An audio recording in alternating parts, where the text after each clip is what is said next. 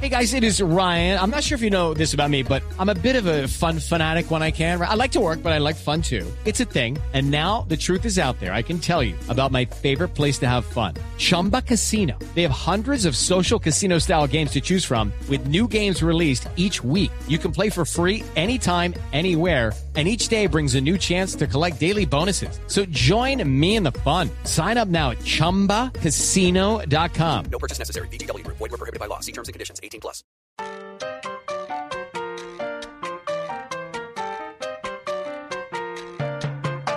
A continuación, desde Bogotá, Colombia, en hjck.com, escucharemos Literatura al Margen. Presenta Camila Willes.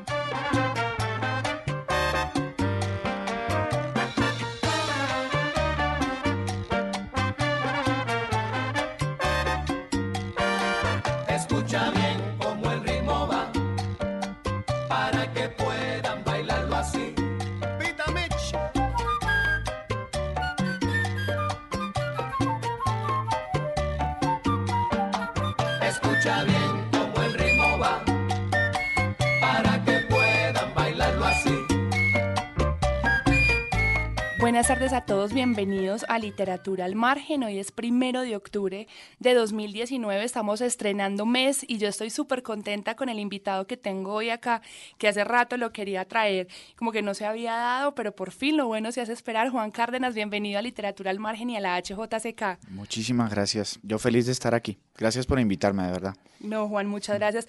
Tenemos a Juan. eh, Juan no ha publicado recientemente el libro, estamos así como reciente, pero sí va a publicar, por acá me estaba contando, así como extraoficialmente en noviembre sale un nuevo libro de Juan. Juan es escritor, es de Popayán. eh, los términos que, digamos, los, los adjetivos que ya le han dado en todas partes, que hace parte de la lista de Bogotá 39, uno de los escritores más prometedores de Colombia, bueno, un montón de rótulos, pero que al final lo que importa es que es un escritor y que está aquí con nosotros y lo traíamos y lo traje yo porque es una escritura, y le decía ahorita Juan, eh, como en términos personales, que rompe un poco lo que está pasando en el mundo editorial hoy en día. Juan, y yo quiero empezar por eso, ¿cómo se desarrolla esa escritura? Una escritora, primero, que hace novela, hace cuentos, pero siempre está ligada al ensayo, siempre hay la filosofía, son cuentos y son historias siempre súper filosóficas, y eso no nace de la nada. ¿Cómo nacieron esa, esa forma de escribir? Pues difícil responderte de manera así muy em, cronológica como, o con un mito de origen, de no, había una vez, o mi escritura fue evolucionando así o así. Eh, digo que es difícil porque mm, hace un rato fuera de micrófonos te estaba diciendo que, que yo entiendo el lenguaje como una especie de animal. eh, como con una, hasta cierto punto, con una gran voluntad propia y como con una autonomía muy fuerte. Entonces, em, lo que sucede es que uno va cultivando esa relación con el lenguaje. Y en la medida en que uno va cultivando esa relación con el lenguaje, empieza a reflexionar sobre, digámoslo así, como los interiores o los funcionamientos interiores de, del lenguaje, que en últimas son reflexiones sobre el funcionamiento de nuestros cuerpos en los espacios. ¿sí? Eh, porque la, la lengua no es más que un intento desesperado por eh, crear vínculos entre nuestro cuerpo y el espacio que está alrededor. Eh, entonces, yo te diría que estos libros y esa especie como eso que has llamado filosofía o em, yo prefiero llamarlo reflexión porque es como una cosa que está, es justamente una especie de el lenguaje volviéndose sobre sí mismo todo el tiempo dentro del, dentro del texto, dentro del movimiento del texto. Y, em, y entonces en ese, en ese movimiento lo que va ocurriendo es que pues uno empieza a ver cosas, el espacio se te empieza a aparecer y se crean situaciones, eh, que es en últimas a lo que apunta siempre mi escritura, no apunta tanto como a una, voy a meter aquí una idea brillante o voy a hacerme aquí el más inteligente del... Sí, Eh, es grandes decir, sentencias. Sí, o- no, para nada. Es decir, no, eso no es la finalidad para nada. eh, y tampoco creo que haya como eso, ¿no? Como Exacto. máximos o grandes sentencias o grandes pensamientos dentro de los libros, sino más bien como que todo apunta a la conformación de una situación, que es lo que a mí me interesa y, lo que me interesa también como lector. Me, me encanta cómo los libros de ficción van construyendo una situación.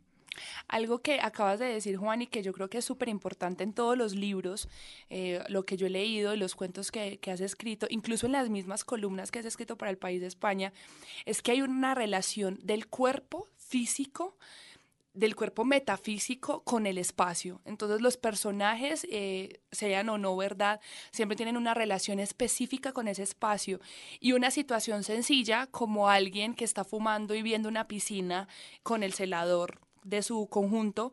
Eh, desemboca en un montón de cosas que puede también dar cuenta de lo que piensa la gente normal. Y es, si yo estoy en la piscina con mi novia y hacemos tal cosa que es algo normal, pero que desentraña un poquito el pensamiento de la gente. ¿Cómo hace, además, cómo llegas a eso? No, no tanto en la escritura, sino cuál es el interés de la descripción de la situación. Pues em, hay, una, hay un interés bien fuerte em, y que creo que fui, del que me fui haciendo cada vez más consciente. Al principio ni siquiera, ni siquiera era consciente de lo que estaba haciendo, pero poco a poco fui entendiendo que me interesa mucho tratar de entender cómo piensa la gente.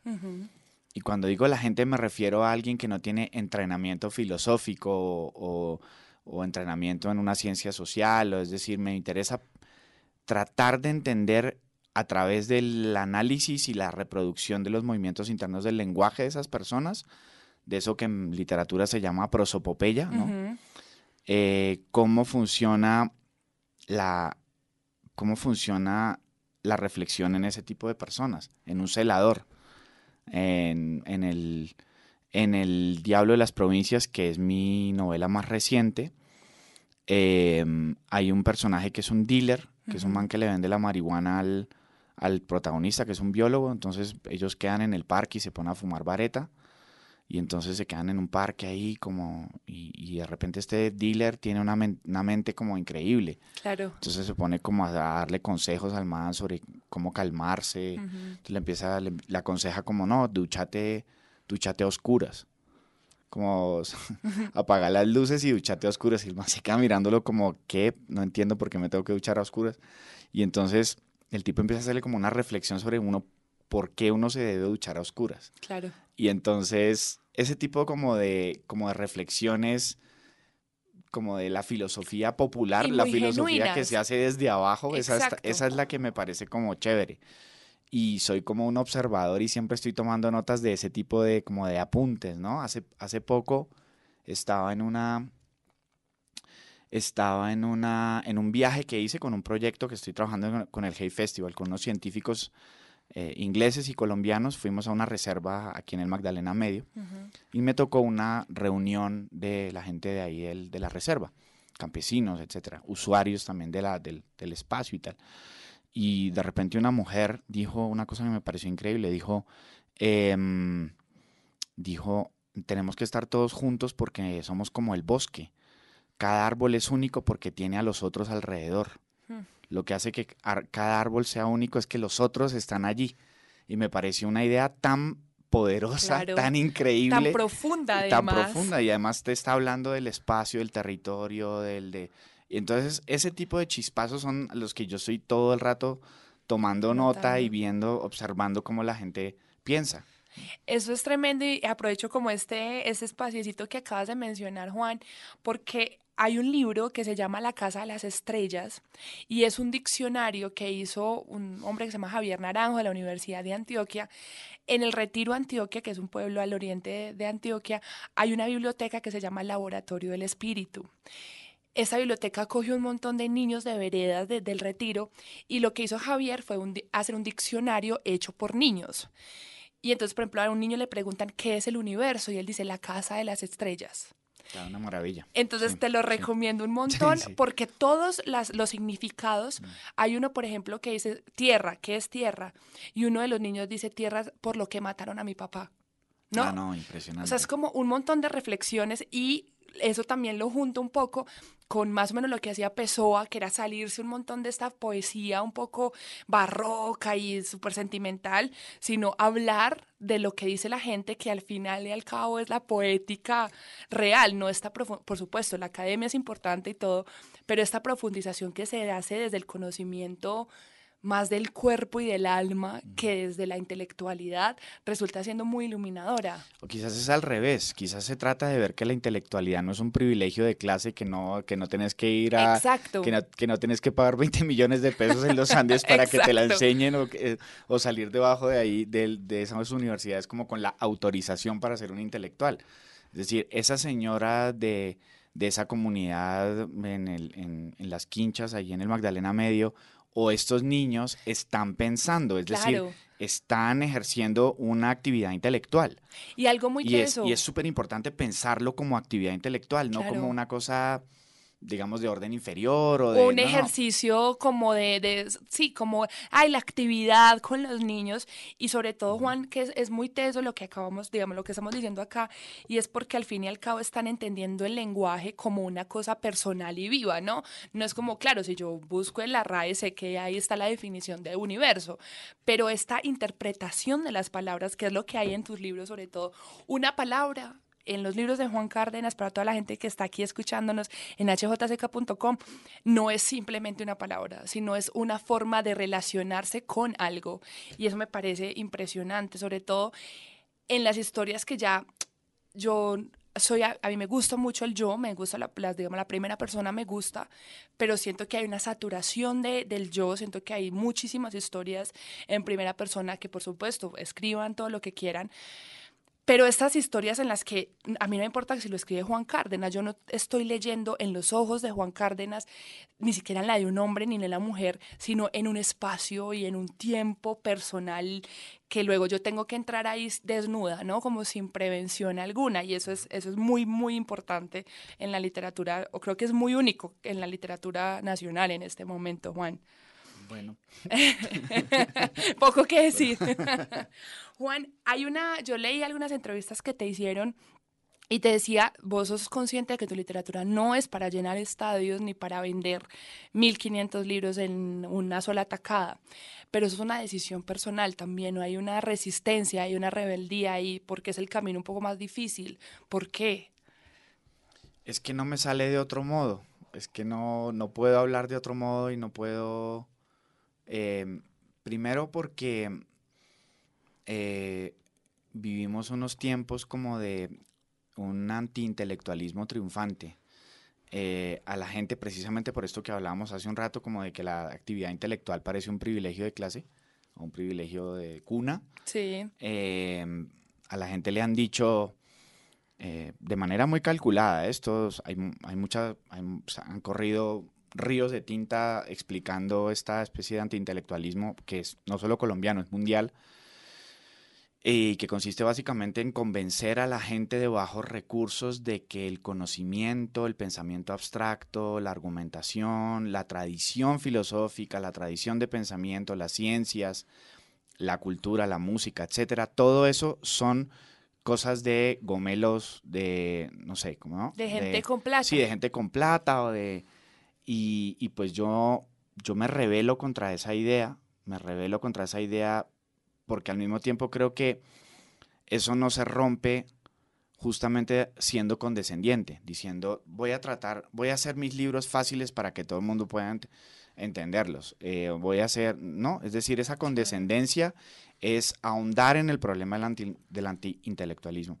Y yo creo que uno tiene que tratar a todo el mundo como un interlocutor válido. Claro a todo el mundo. O sea, mm, por supuesto que hay estúpidos. Claro.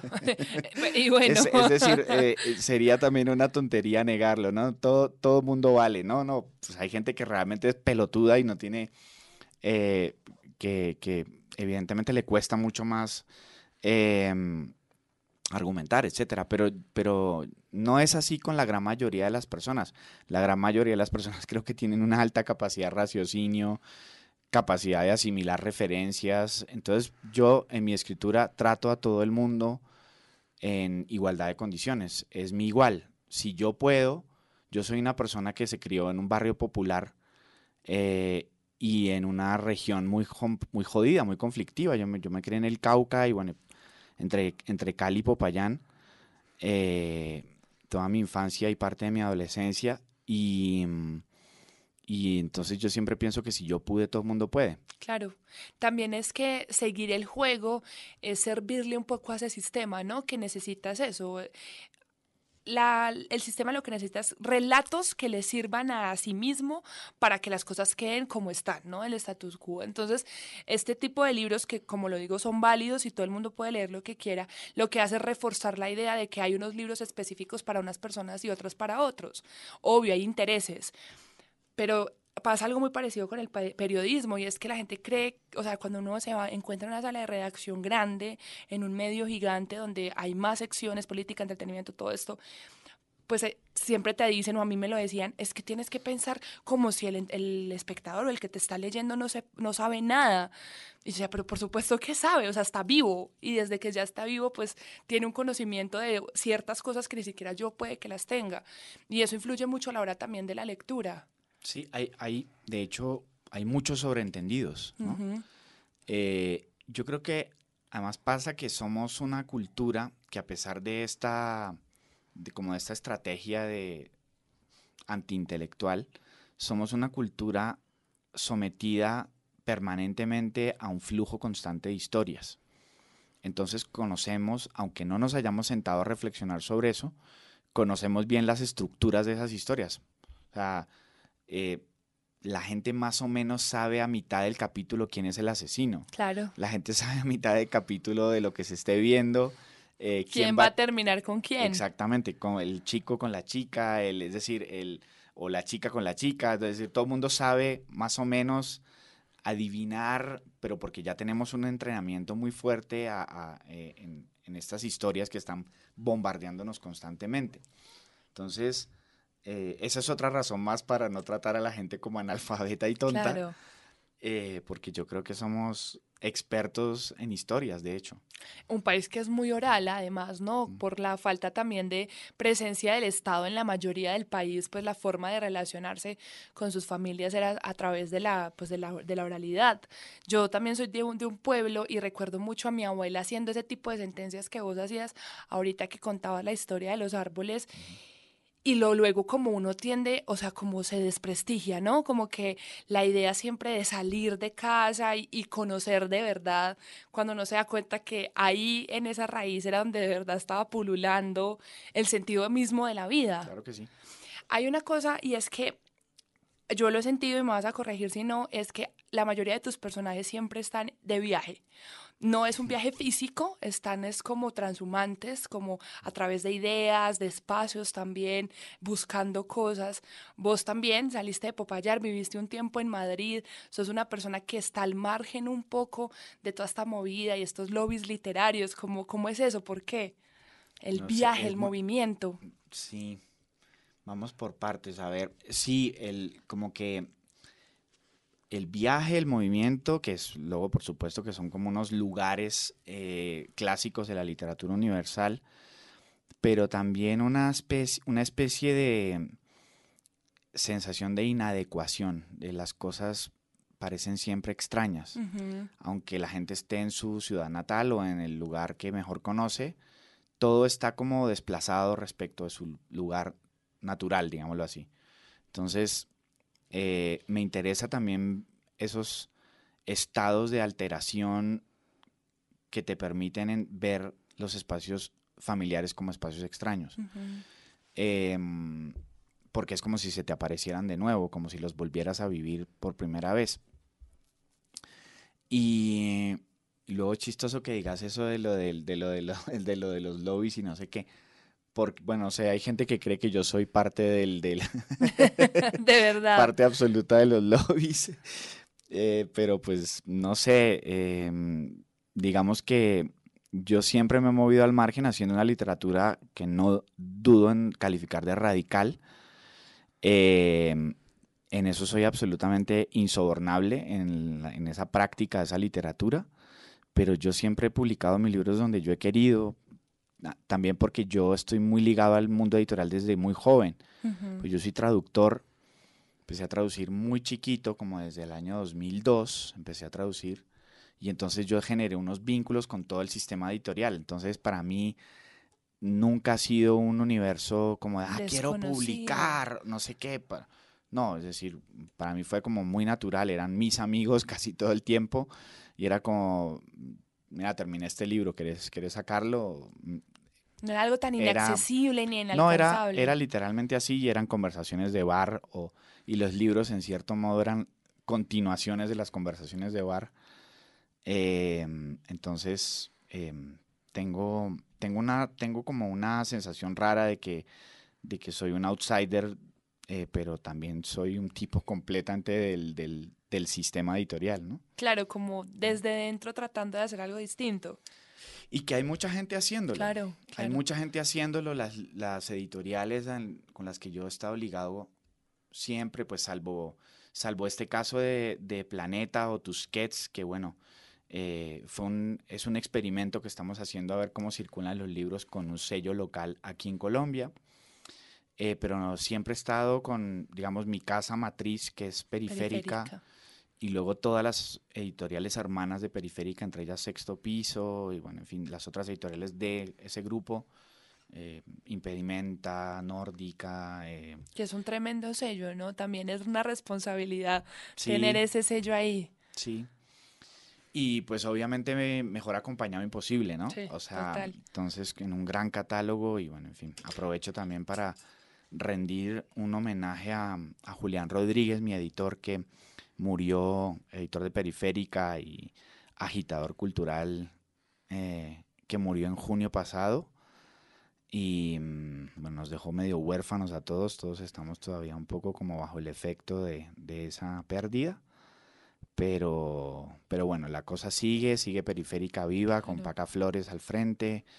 eh, y, y bueno, y también, no sé, mm, siempre tendré un compromiso muy fuerte como con lo independiente, como con, los, con las editoriales independientes.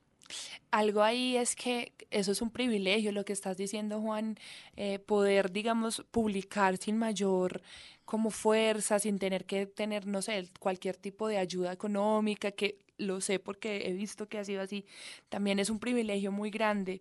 Y me acuerdo que hablaba hace rato ya con Mario Mendoza de de cómo mantener a raya un montón de egos que se crean a través de eso, ¿no? De tener unos privilegios a la hora de publicar, de tener unos lectores de una forma específica.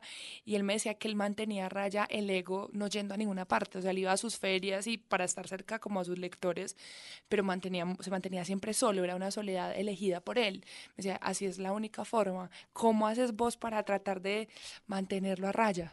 Yo, yo no le tengo ningún miedo a mi ego. La verdad, te lo digo en serio, no tengo ningún miedo ni de que se me vaya a volver un monstruo ni de que vaya a crecer. Mira, eh, cuando te cuento todo esto de mi vínculo laboral con las editoriales, Sí, es para decir justamente que, que no es un privilegio, que es un trabajo. Y el, es, es como si vos me decís, no sé, pues puede ser un privilegio en un sentido muy figurado. ¿no? claro, Eh, claro. pero lo que digo es, es trabajo y la relación siempre ha sido laboral. Yo he participado en todas las fases de la cadena de producción del libro, todas, a lo largo de mi vida. Siempre he estado, bueno, desde que, desde muy temprano en mi vida laboral empecé a, empecé a vincularme con todo el mundo del libro. He sido librero, he sido em, feriante en ferias del libro, he sido corrector de estilo, traductor, editor. em, entonces, ser autor Era un paso. es como, eh, pero tampoco es que sienta que ser autor me haya puesto en otro, en un lugar superior, digamos, de la cadena claro. del libro, ¿sí me entendés?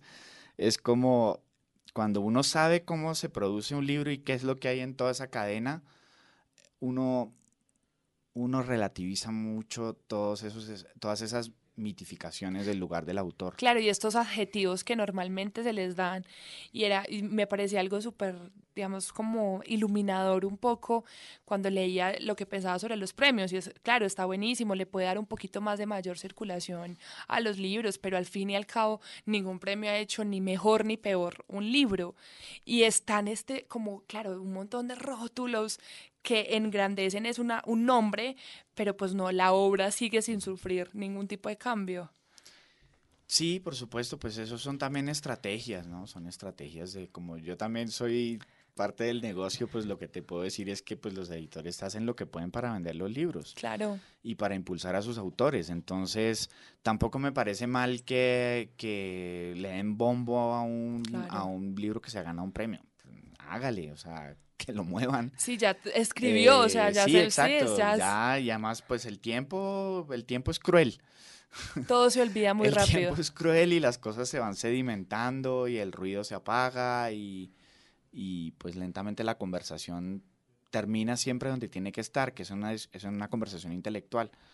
Em, cuando digo intelectual, eso no excluye lo sentimental, ni lo Sí. biográfico, ni al revés, lo, lo incorpora muy bien, ¿no? Claro. Lo intelectual yo nunca lo pienso como fuera, en una esfera como aislada, donde, donde los sentimientos o, No o la, o la sentimentalidad está... No, no, no. Eh, forma, es decir, hacemos estos libros porque nos mueven cosas por dentro. Claro, y la gente los lee por eso mismo Sí. también. Sí, sí, sí, en mi caso mueven, mueven a muy poca gente, pero, pero no me quejo, no me quejo porque es una elección y, y me gustan los lectores que tengo.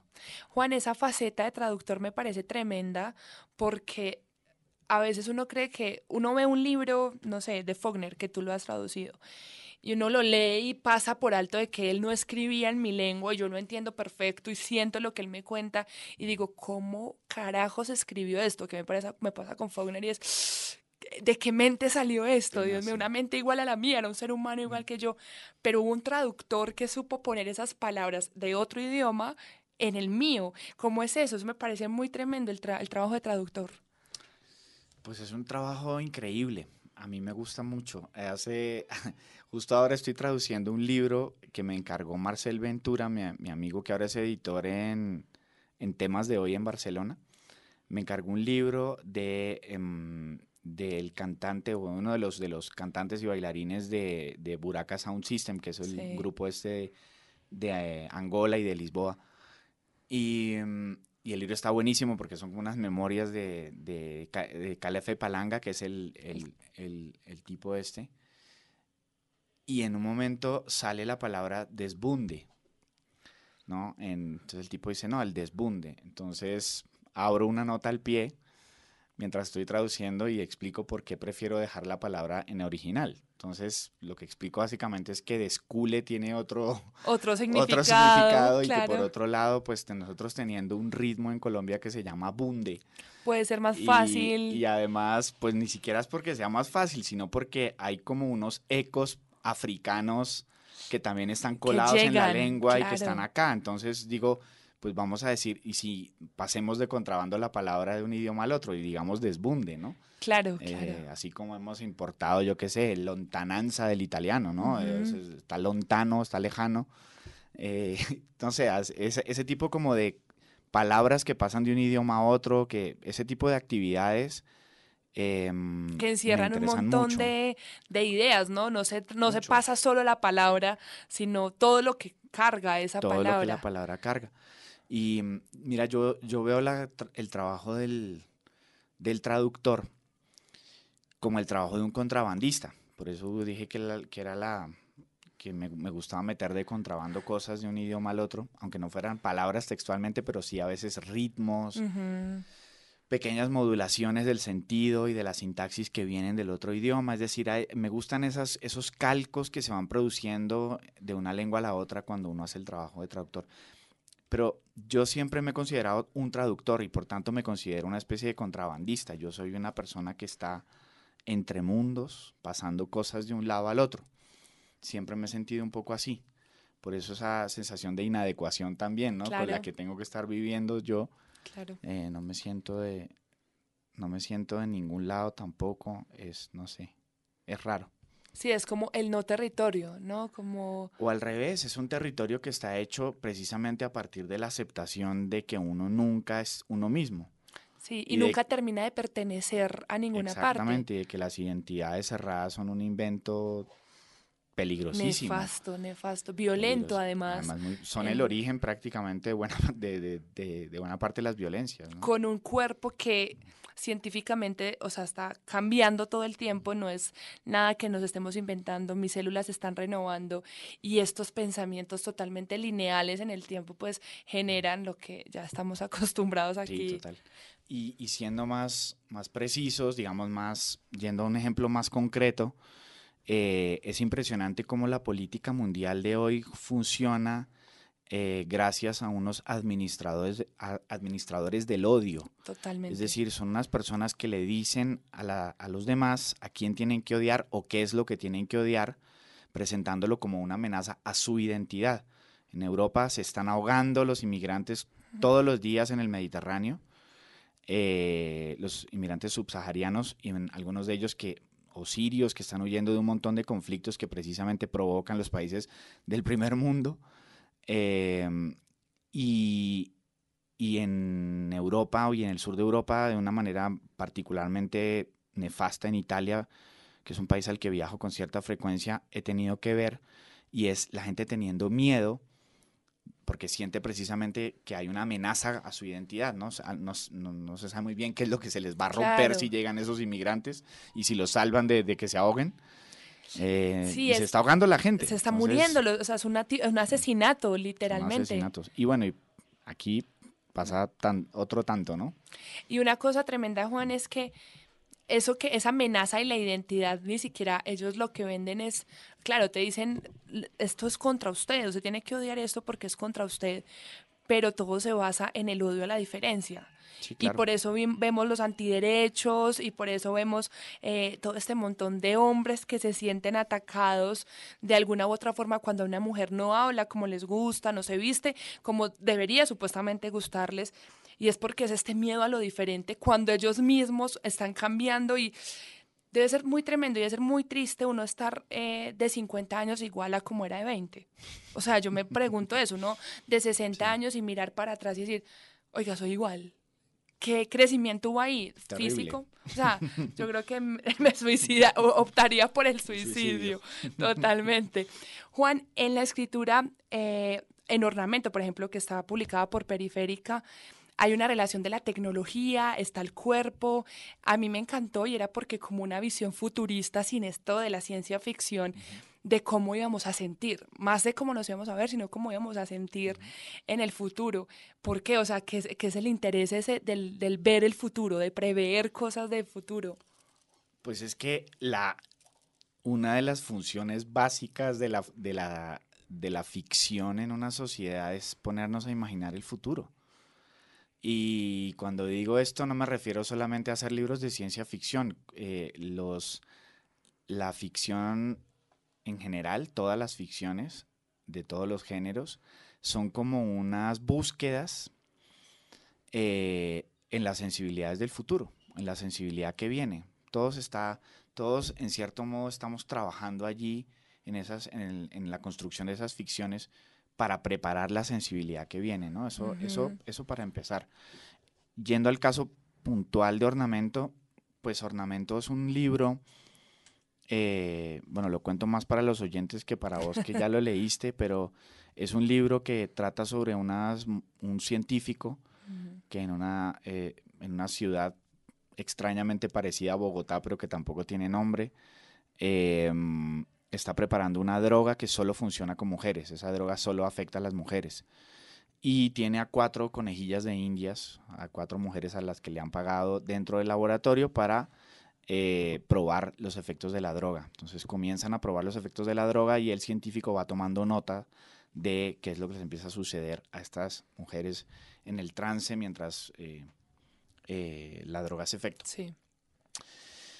Y pues obviamente allí hay un montón de preguntas sobre, como bien estás diciendo, sobre la sensibilidad, sobre mm, mm, qué es lo que se siente, mm, cuáles son las posibilidades de ampliación de esa sensibilidad y sobre todo cómo repercute eso en el lenguaje y qué capas sedimentadas o qué capas, digamos, debajo de, qué montones de escombros perdidos Sí. debajo de la memoria empiezan a salir a flote y Emerger. emerger después del o por efecto de la droga, que eso me parece que es uno de los efectos más increíbles de cualquier droga, Claro. ¿no? Esa, las, las drogas son como esas, son tecnologías.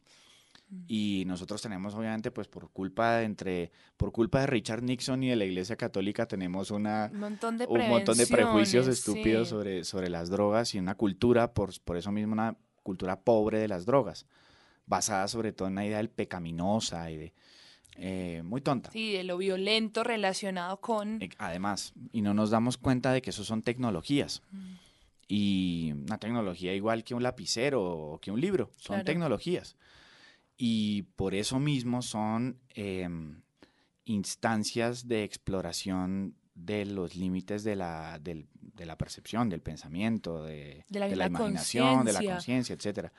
Entonces, y me parece muy interesante ver eso comparado con las culturas indígenas, por ejemplo, que tienen una cultura de las drogas muy, muy rica, y ves ese control y esa sabiduría para mantener, para manejar, Claro. digamos, esos poderes de la, de la droga.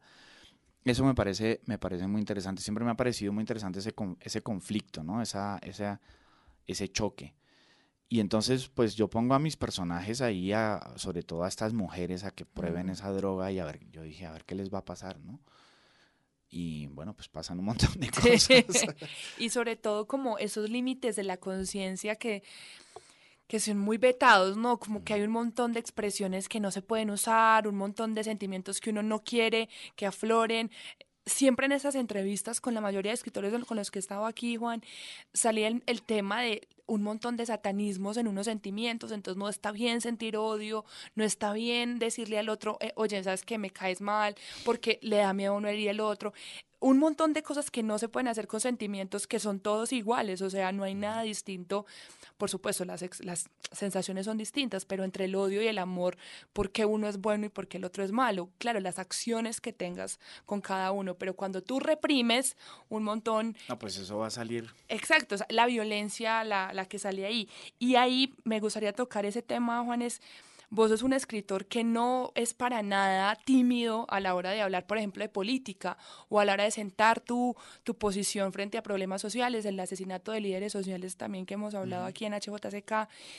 Y eso también es un riesgo, porque en un país como este, donde las figuras más importantes de la música, algunas de la literatura, de la televisión, para mantener su fama y su, digamos, su, su círculo bien conservado, pues prefieren decir, no opino, yo ya estoy haciendo mucho por el país, porque es lo que dicen. Decir, oiga, estoy en desacuerdo con esto, también, ¿qué, qué trae eso y cómo es esa escritura desde la opinión que lo haces en el país de España? Pues no, no me siento columnista ni me siento opinador profesional. De hecho, es una tarea que, que hago con una cierta reticencia. No, no tengo una columna fija ni en el país ni en ninguna parte. Colaboro esporádicamente con el país eh, sobre temas muy puntuales, pero evidentemente cuando me toca escribir sobre ellos lo hago primero de la manera más honesta posible, segundo informándome con rigor y tercero eh, dando mi opinión y mostrando mi posición de manera muy muy clara. Sí. Eh, y yo creo que eso es una tarea que hay que hacer, es decir, no, eh, eso de rehuirle a la toma de posición me parece, me parece que no estamos en, en unos tiempos como para que nos podamos dar ese lujo. Eh, pues eh, creo que no hace falta que te resuma el, el caos y el horror en el que vivimos, no solo en el país, o sea, Es un mundo... Estamos, este es un mundo que se está despedazando, despedazando. Y, y la, la crisis ecológica es real y, y eso, aunque ahora nos parezca lejano, la posibilidad de la extinción de la especie humana es altísima, eh, que agotemos los recursos y que nuestra especie se, se, se extinga ¿no? a, a mediano plazo, es una posibilidad muy real.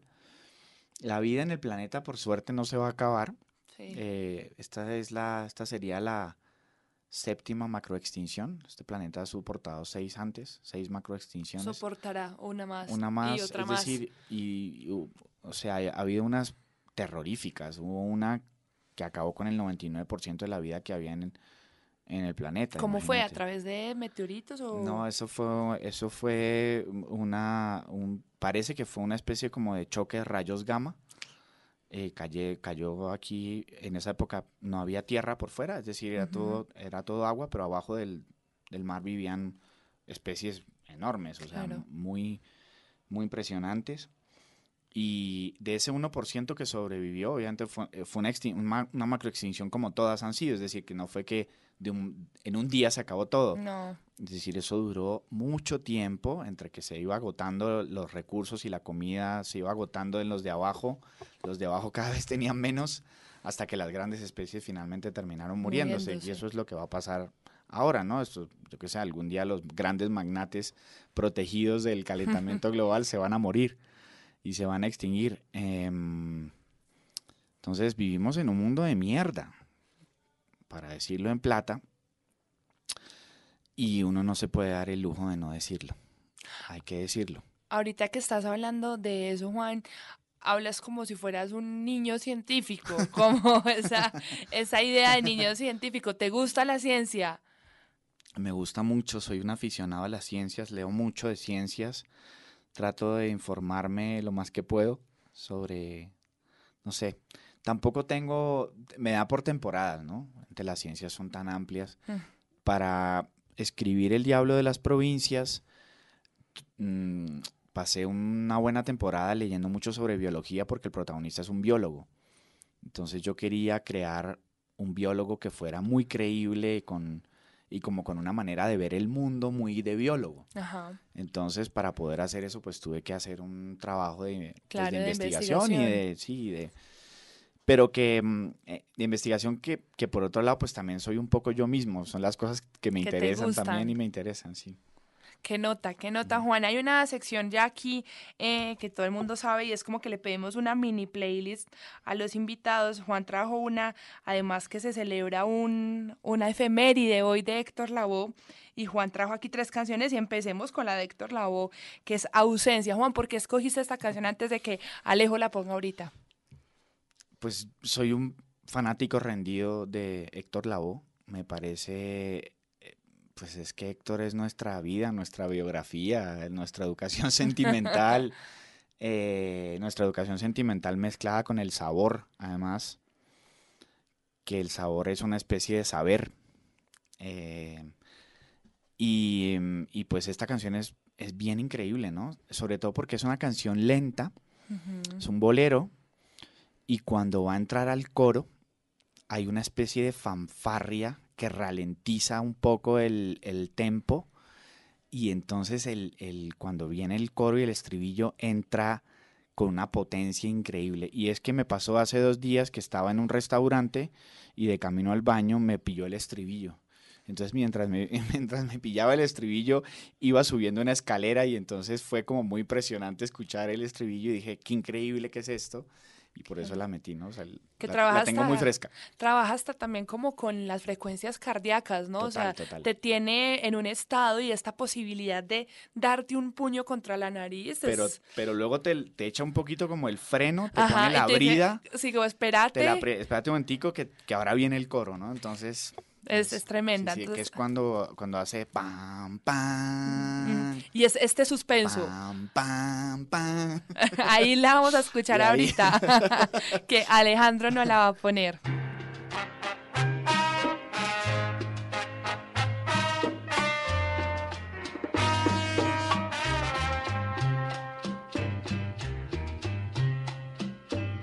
Ha terminado otro capítulo en mi vida.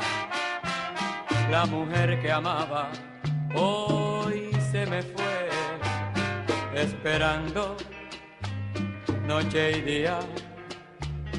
Y no se decide a volver. Pero yo sé que volverá.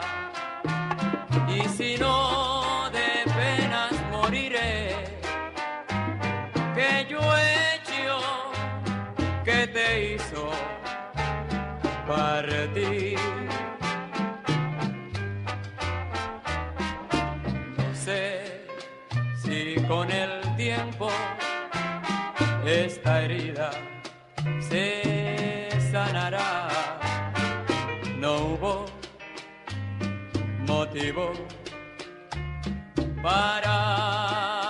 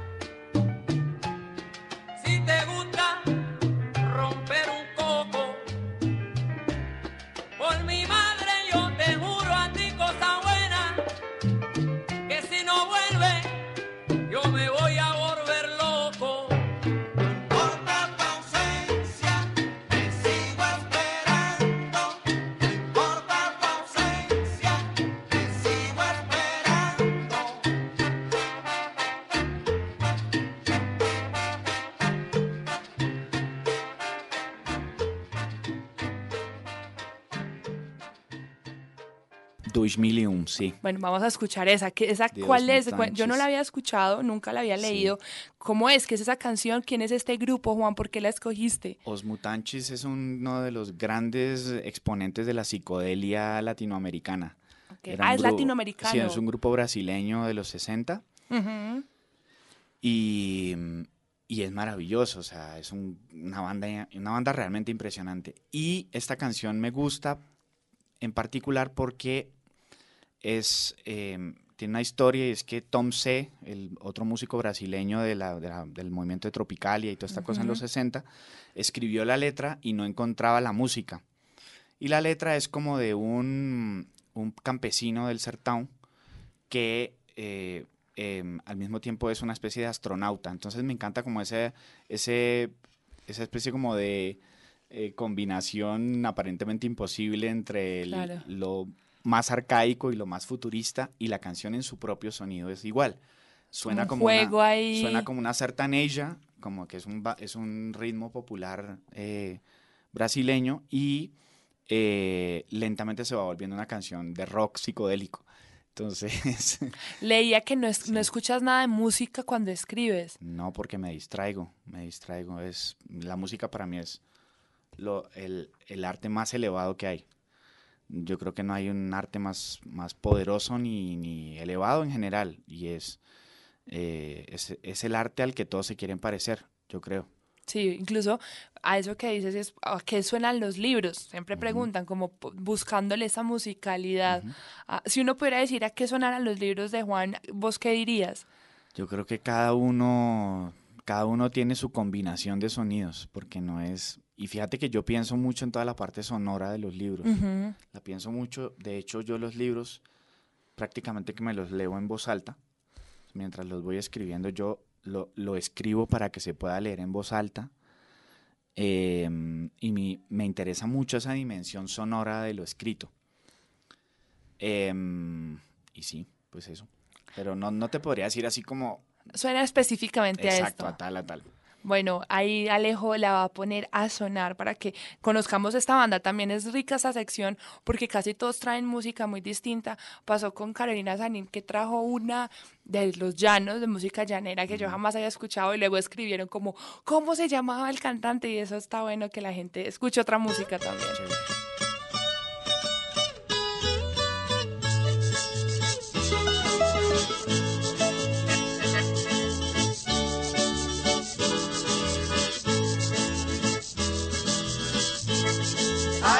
Astronauta libertado, minha vida me ultrapassa em qualquer rota que eu faça. Dei um grito no escuro, sou parceiro do futuro na reluzente galáxia. Eu quase posso voltar a minha vida que grita Emprenha e se reproduz. na velocidade da luz. A cor do céu me compõe, o mar azul me dissolve. A equação me propõe. Computador me resolve.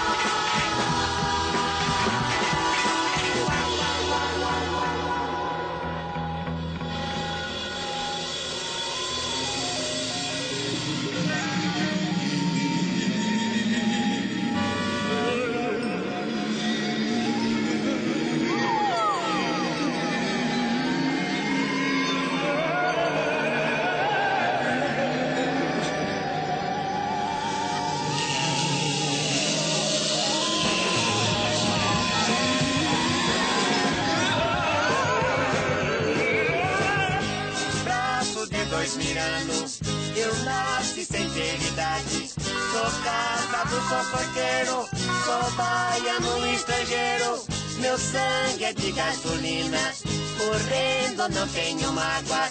Meu peito é de sal de fruta, fervendo no copo d'água. Barbaridade, vai. Astronauta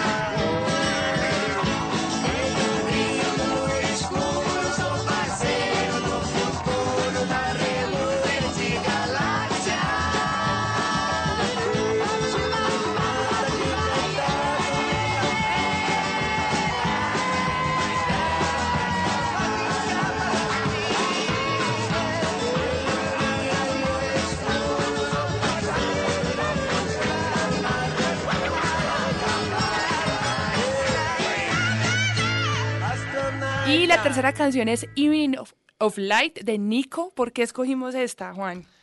Esa canción forma parte de un álbum que se llama The Marble Index, que es un álbum del 68, si no estoy mal. Y ese álbum es una obra maestra del, del rock experimental, podríamos llamarle así. Em, es un- son canciones, todas las que componen el álbum, que parecen canciones como medievales Ujú. Como parecen canciones populares medievales y luego em, se dio la caso hay un hay un mito que no se sabe muy bien si es hasta dónde es verdad o mentira y es que Nico eh, que es la, la cantante esta famosa más que fue parte de la Velvet Underground que es esta ban- otra banda impresionante Nico se encontró en la calle aunque otros dicen que Leonard Cohen le regaló un armonium es una especie como de organillo que justamente se, se usa mucho en, en la música popular medieval. Entonces es una especie como de organillo medio desafinado. Y John Cale, que fue el productor del disco, hizo unos arreglos orquestales y, y de ruidos alrededor del sonido del armonio y de la voz de Nico que realmente te pone la piel de gallina. Es, es muy increíble, muy increíble. Y esa canción, la letra, todo, mm, no sé si es mi favorita del álbum, pero mm, Va, me- concursa. si me, si me pusieran una pistola en la cabeza, probablemente podría decir que sí es mi favorita. Bueno, con ese preámbulo, por supuesto, hay que escucharla.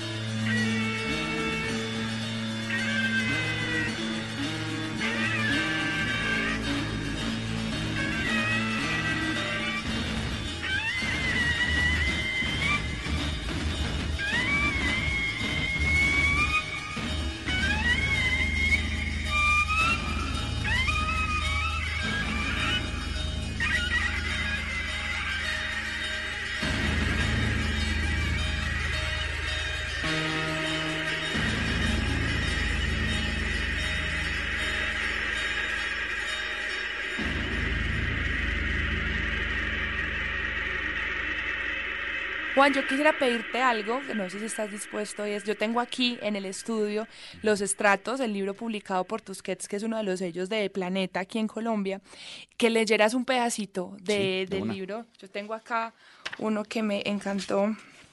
Esta historia está buenísima. Bueno, ahí vamos con la lectura. Es el capítulo 5 de los estratos y empieza así. Me gusta visitar a mi tía. En su casa siempre hay alguien en el antejardín tomando el fresco y viendo pasar gente desde una silla a la sombra de un guamo. La gente que vive en la casa o que como yo va de visita suele reunirse allá afuera cuando cae la tarde. Se cuentan cosas y se comen guamas y se van reuniendo las pepas y las cáscaras en una bolsa a medida que oscurece.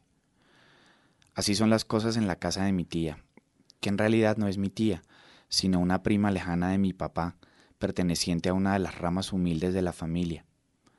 Las costumbres de su casa no tienen nada que ver con las que me inculcaron en la mía. Quizás por eso me gusta visitarla. Por lo general intento venir al atardecer para poder participar de la charla bajo el guamo, pero hoy he llegado muy temprano. El sol todavía pega y aún falta mucho para que oscurezca. A esta hora, los dueños del antejardín suelen ser los hijos de mis primos, que usan las pepas de guama para fabricarse aretes, narigueras y uñas postizas. A eso le llaman jugar a los indios. Esta tarde hay dos niños. Uno de ellos se ha cubierto el rostro con pepas de guama y otras semillas y hojas que ha encontrado por ahí. El otro, con la cara untada de témperas de colores, está acurrucado y hace sonidos de animales. Están muy concentrados en el juego y no me gustaría molestarlos, así que me quedo detrás de la reja. Buenísimo, Juan. Muchísimas gracias por la lectura y por la playlist y por haber estado aquí con nosotros en Literatura al Margen en HJCK. Muchas gracias a vos. Gracias, ya saben a todos que nos pueden seguir en arroba HJCK Radio en todas nuestras redes sociales. Yo soy Camila Willes y nos escuchamos mañana. Hemos escuchado Literatura al Margen. Presentó Camila Willes desde hjck.com en Bogotá, Colombia.